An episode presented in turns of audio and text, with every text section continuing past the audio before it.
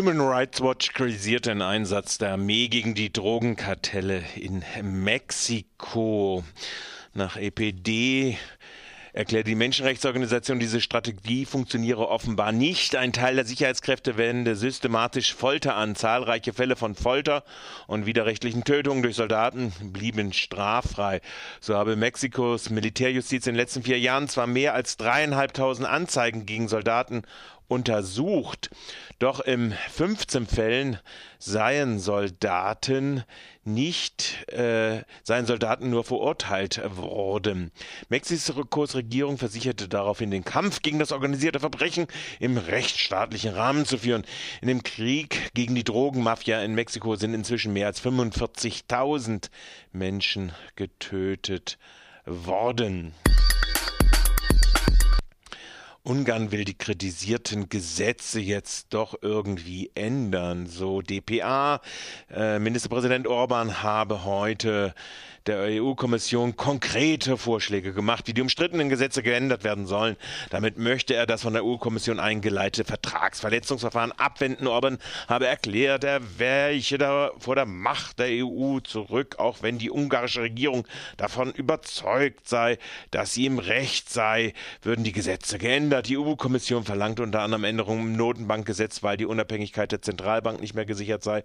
Auch Gesetze, die die Unabhängigkeit der Justiz und des Datenschutzbeauftragten gefährden, sollen geändert werden. Die EU hatte die Änderung zur Bedingung für einen neuen Milliardenkredit äh, für Ungarn gemacht. Um den hatte sich die ungarische Regierung bei der EU gebeten. Nach einer äh, Unterstützerdemonstration für Orban haben am, Gest, äh, vorgestrigen Sonntag auch Tausende Ungarn für die Pressefreiheit äh, demonstriert. Nach AP seien das 10.000 Menschen in Budapest für den Erhalt des regierungskritischen Rundfunksenders Clubradio äh, gewesen. Nach zwölfjährigen Sendebetrieb steht der oppositionelle Radiosender nun vor dem Aus. So wurde ihm vom umstrittenen Medienrat auch so eine ganz äh, unabhängige Behörde in Orbans Hand äh, die Sendelizenz entzogen. Dementsprechend sollte Clubradio am 1. März seine Tätigkeit einstellen. Für Georgi Bolgar, Journalist beim Clubradio, ist der Grund für die Entscheidung des Medienrats klar.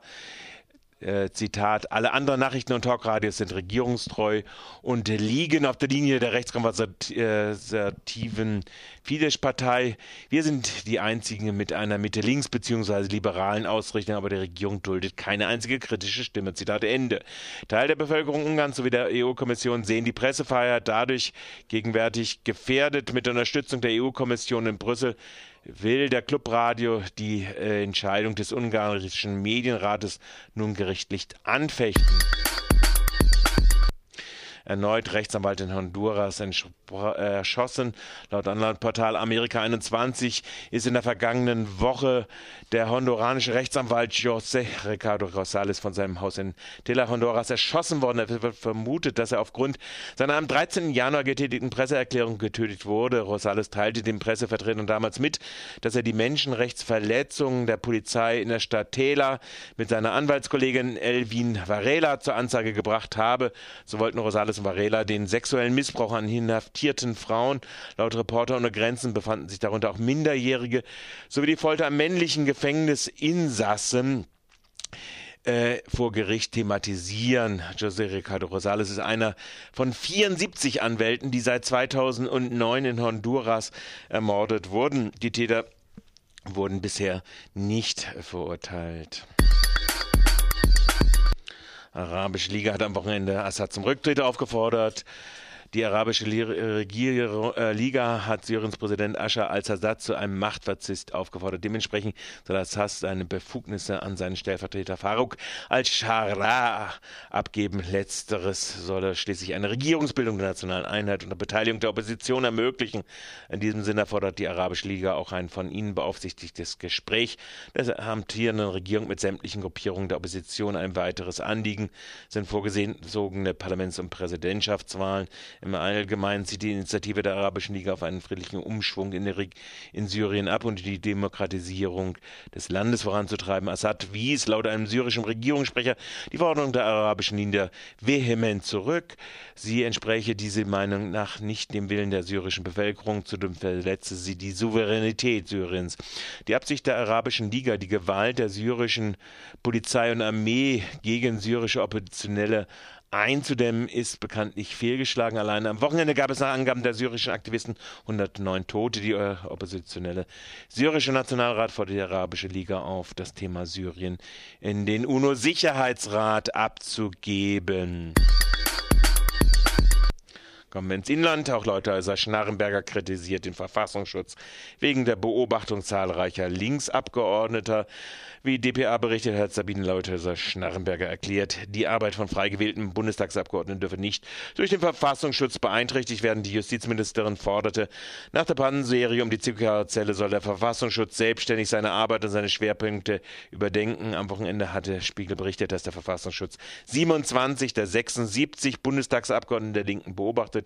Das Innenministerium bestätigt zwar die Zahl der beobachteten Abgeordneten, wollte aber wegen der Geheimhaltungspflicht die Namen der Überwachten nicht nennen.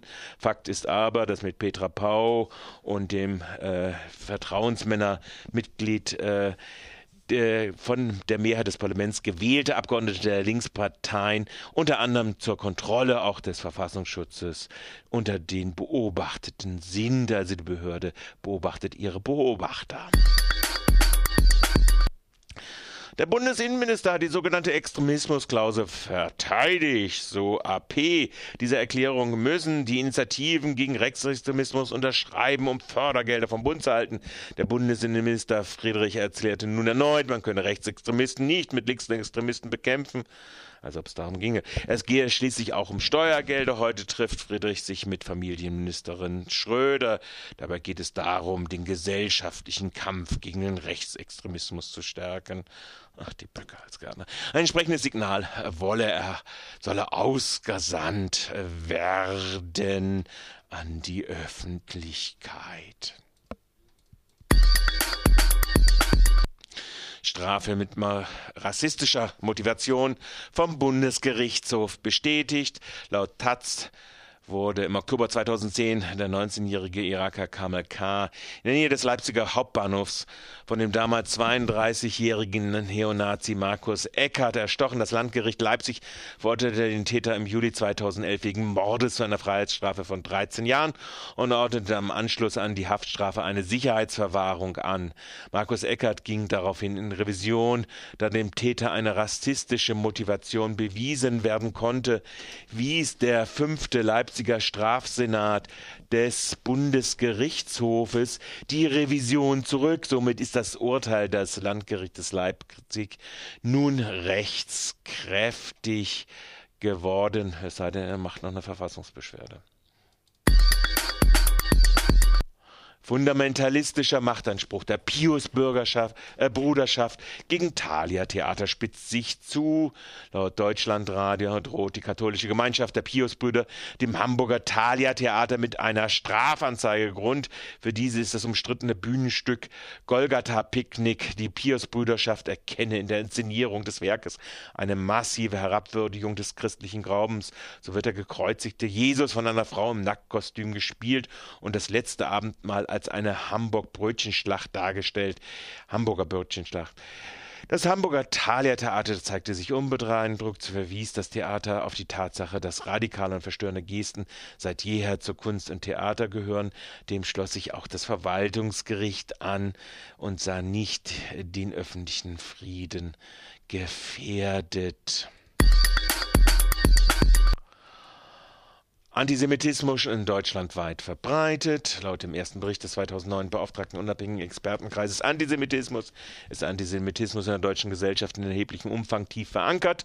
Der verantwortlich erscheinen laut Experten, Zitat Anfang, die tiefe Verankerung antisemitischer Stereotype, Schablonen und Wahrnehmungsmuster in der Alltagsgesellschaft, Zitat Ende. So sind antisemitische Äußerungen, Praktiken in der deutschen Gesellschaft generell keine Seltenheit. Welches Ausmaß der Antisemitismus in Deutschland besitzt, ist dabei jedoch unklar. Zitat Anfang, Zitat Anfang lassen sich antisemitische Einstellung mit Hilfe der Meinungsforschung zumindest in ihrer Größenordnung und ihrem Trend mit einiger Sicherheit erfassen, ist unser Wissen über die, das Ausmaß des Antisemitismus im deutschen Alltag außerordentlich rudimentär. Zitat Ende. Der unabhängige Expertenkreis Antisemitismus will jetzt regelmäßig über die Thematik berichten. Last not least zwei Provinzmeldungen. Erste Freiburger Gemeinderatssitzung 2012. In einer für, fünf, für Freiburger Verhältnisse kurzen Tagesordnung von 13 Punkten will der Freiburger Gemeinderat in seiner heutigen ersten Sitzung die wirtschaftlichen Ergebnisse der städtischen Gesellschaften und deren Wirtschaftspläne diskutieren Tieren, letztes Jahr wurde es nicht gemacht, wohl nicht zur Sprache kommen die nicht mehr veröffentlichten Direktionsbezüge von äh, Chefs, wie zum Beispiel Klausmann bei der Stadtbau, Frau Berger bei der VAG und Stadtwerke GmbH oder Herr Dallmann im Firmenkonsortium, das aus dem, Land, aus dem städtischen Haushalt finanziert wird. Die mageren Ergebnisse bei der Freiburger Kraft-Wärme-Kopplung soll durch die Debatte um Wege, um die Weiterentwicklung des Freiburger Nachhaltigkeitskonzeptes kaschiert werden. Die Wiederaufnahme der mittlerweile primär auf Umfragen abgespeckten Beteiligungshaushaltsplanung steht ebenso an wie diverse Beitritte zu Institutionen wie Institut für Urbanistik oder Kommunen für biologische Vielfalt so die weiße Salbe für das ökologische Gewissen der Freiburger Repräsentantinnen auf der Tagesordnung. Nachdem Salomon das Motto Bauen, Bauen, Bauen ganz offiziell von, der, von den CDU-Ideenspendern zur eigenen Doktrin ausgerufen hat, Neujahrsrede dürfte nach Abschieden von der Nachhaltigkeit beim neuen Güterbahnhof die Stadtverbindung und die verbindliche Bauleitplanung gänzlich zum Investorenschlachtfest werden, selbst bei der barrierefreien Innenstadt. Last not least wird auch der neue Versuch von Neideck und Salomon, einen Sonntag äh, zusätzlich für den Einzelhandel zu öffnen, auf der Tagesordnung stehen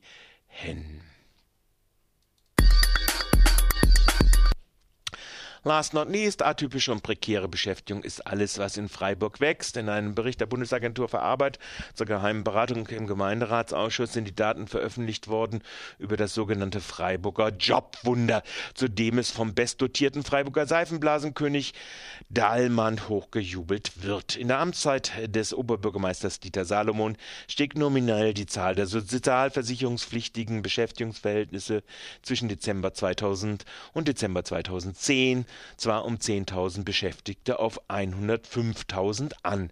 Der Anstieg resultiert aber nahezu ausschließlich aus der Zunahme von Teilzeitjob um rund 9000, nur nominal 400 Volljobs kamen hinzu.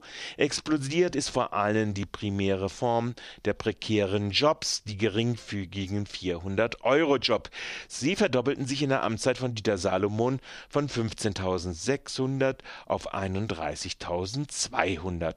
Knapp 20.000 Minijobber, meist Frauen, mussten davon leben. Mehr als verdoppelt auf mittlerweile 11.000 haben sich aber auch die, die auf diese Nebenjobs als Zusatzlohn für ihre mies bezahlte Hauptbeschäftigung angewiesen sind, um ganz noch über die Runden zu kommen. Die Green City sozusagen von ihrer besten Seite halt.